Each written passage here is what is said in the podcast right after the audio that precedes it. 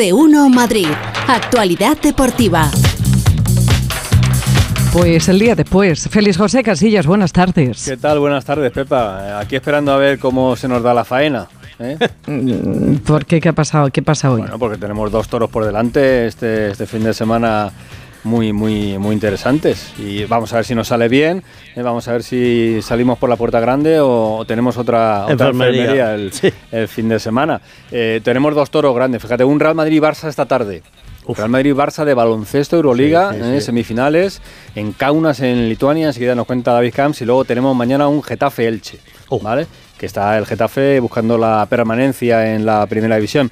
Son los dos grandes puntos eh, de este fin de semana para noticias de equipo de Madrid, que pueden ser buenas o, o malas. Eh, voy a dar también información de servicio para empezar, A ver. ¿vale? Porque sé que hay mucha gente, como el Borrascas, por ejemplo, que hace planes eh, según sean los horarios del fútbol. Claro, si eso es. Toca aperitivo, O toca no, o siesta. siesta, o, Sí, o hay sí. que aguantar hasta, hasta la noche. Bien, el Rayo, el Atlético de Madrid y el Real Madrid juegan el domingo. En ese orden, además.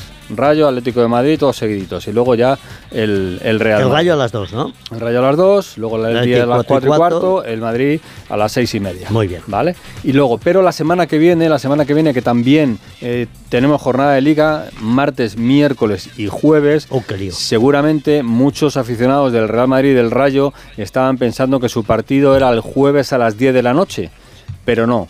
Al final se ha cambiado la liga, ha cambiado el horario del Real Madrid Rayo, que pasa a ser el miércoles a las 7 y media. ¿eh? Bueno. Así que si alguno va ahora y tenía pensado ir el jueves de la semana que viene a ver en el Bernabéu Real Madrid Rayo, que sepa que no, que es el miércoles. Porque vaya a ver las obras como los jubilados. Claro. Todo esto, la- la culpa es del Sevilla.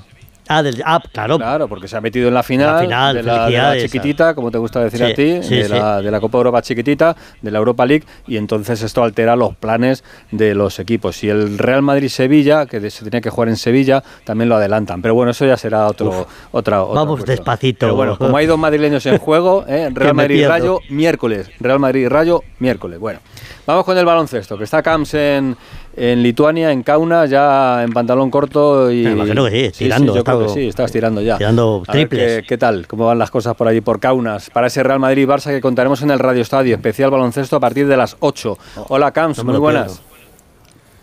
¿Qué tal, Félix? Muy buenas tardes a todos. Solo veo camisetas rojas y blancas aquí en donde está la Fan Zone, en el centro de Kaunas, que la verdad es que está todo muy a mano, porque los aficionados van a tener apenas 10 minutos andando hasta lo que es el Zalgirio Arena, que está en las orillas del, del río aquí en Kaunas, y el Real Madrid preparado para intentar lo que probablemente sería una machada, que es conseguir eliminar al Barcelona, que es para todos el gran favorito, no solo a conseguir ganar esta noche, sino también el gran favorito para alzarse con el título. Y sería una gran machada porque en el Madrid recordemos que tiene tres bajas importantísimas. La del argentino Gavidec, que está en Madrid y no ha viajado con el resto de la plantilla, y la de los franceses Yabusel, sancionado, y el pívot eh, Vincent Poirier, que ayer ni tan siquiera entrenó y que por tanto está descartado para el partido de esta noche. El Barcelona que llega en plenitud, con todos sus jugadores disponibles, después de ganar los cuartos de final 3-0 al Zalgiris,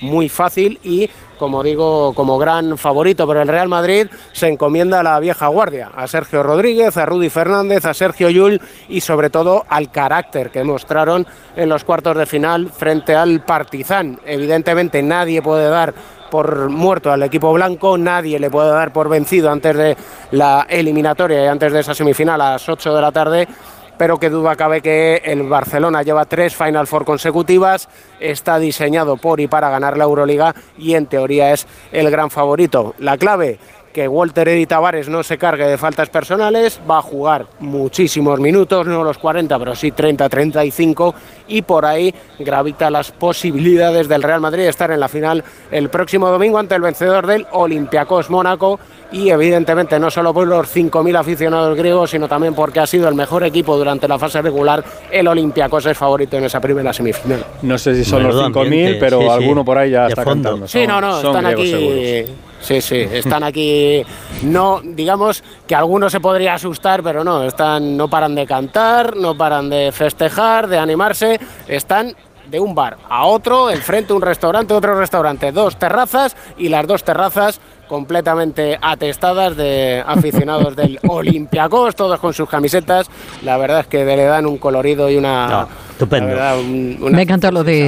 este. eh, No paran de animarse, no, no paran de beber, dice, de un bar a otro. No, bueno, eso, eso- eso aparte. el- alguno que el tome beber café. da por hecho. Vamos, están celebrando San Menta Urbano. poleo, claro.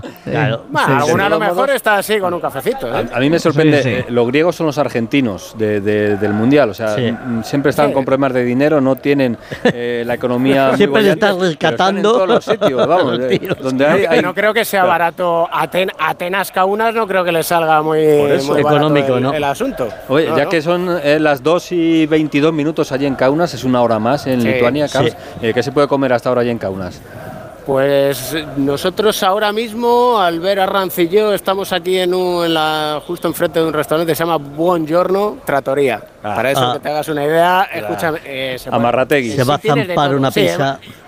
Claro, exactamente, una pizza porque luego ni merendamos ni cenamos. Ya. Hoy es día de que tienes que hacer, como se dice vulgarmente, hidratos. buche. Sí. Exactamente, hidrato de carbono, un poquito de proteína. Aguantar. Y, Hmm. y aguantar toda la tarde. Pero aquí sí que es verdad que tienes de todo tipo de restaurantes, Félix. Tienes italianos, obviamente locales, pero curiosamente sí que hay mucho, mucho restaurante italiano, hay un par de mexicanos y luego los restaurantes de aquí clásicos de, Claro. de Lituania. Sí que es cierto que donde nosotros estamos ahora es una de las partes centrales. La otra se llama la calle Vilnius, que es una calle empedrada con también muchísimas terrazas y restaurantes, y ahí sí que son más restaurantes locales y lituanos que esperemos mañana dar buena cuenta de ellos.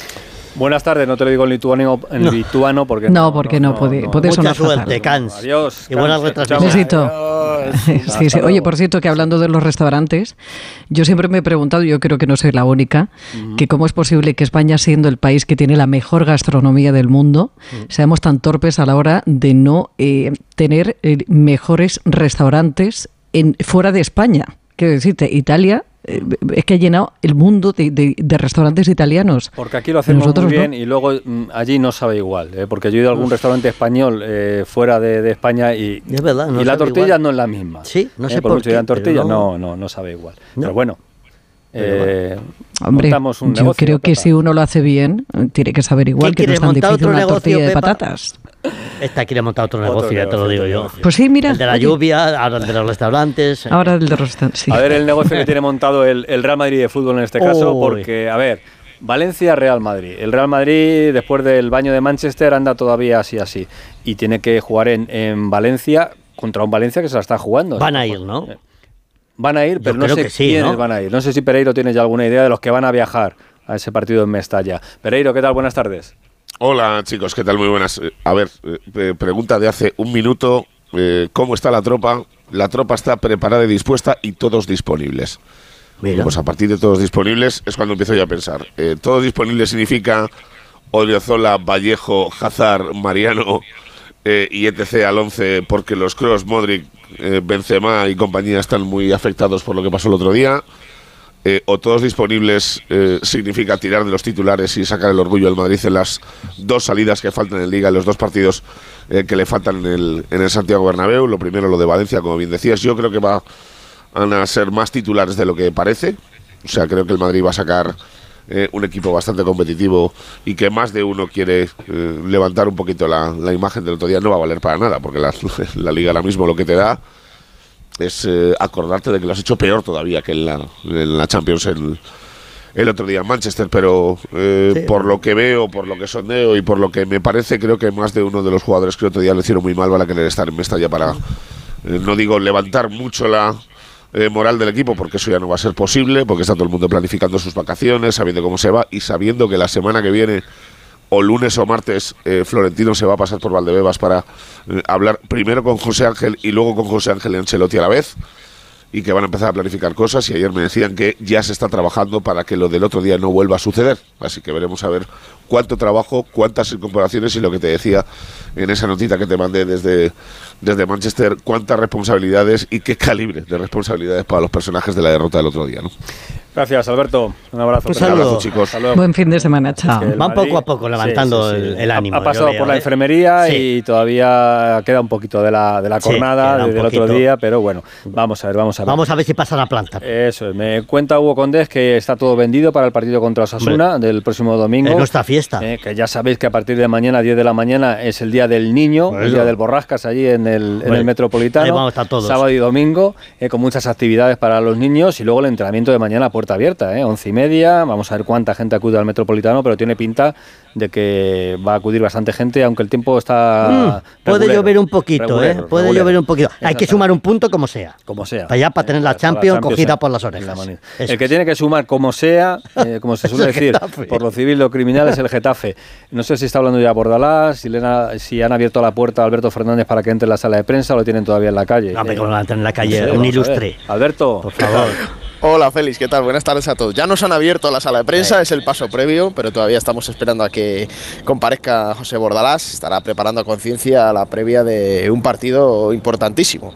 Eh, hoy se juega un Cádiz-Real Valladolid, ahí van a tener seguro los ojos puestos porque eh, alguno de los dos se va a dejar puntos y si el Getafe consigue ganar mañana va a salir seguro de los puestos de descenso, cosa que sería una, una gran noticia. Pero hay que ganar al Elche, que ya hemos visto el susto que le ha dado al Atlético de Madrid, al Rayo hace no tanto, o sea que con las orejas... Algo tiene bien- con los madrileños, mi pueblo, Sí, ¿eh? sí, Algo sí. tiene. Por eso no se fían, no se fían. Es verdad que se está preparando un gran ambiente. El otro día contábamos que se habían acabado ya esas entradas de promoción a 5 euros por cada abonado. Me dicen que no se, eh, no se puede asegurar el lleno porque todavía quedan entradas. Esperan que mañana se sigan vendiendo para que la gente acuda al estadio. En lo deportivo va a tener buenas noticias seguro Bordalás porque vuelven en Esunal y Damián después de estar sancionados. Y muy posiblemente también Mauro Arambarri, que ya estaría recuperado el uruguayo para que pueda participar. Son tres futbolistas claves, capitales para, para este Getafe.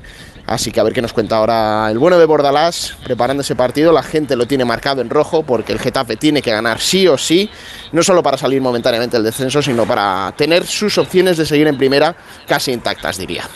Gracias, Alberto. Adiós. Hasta luego.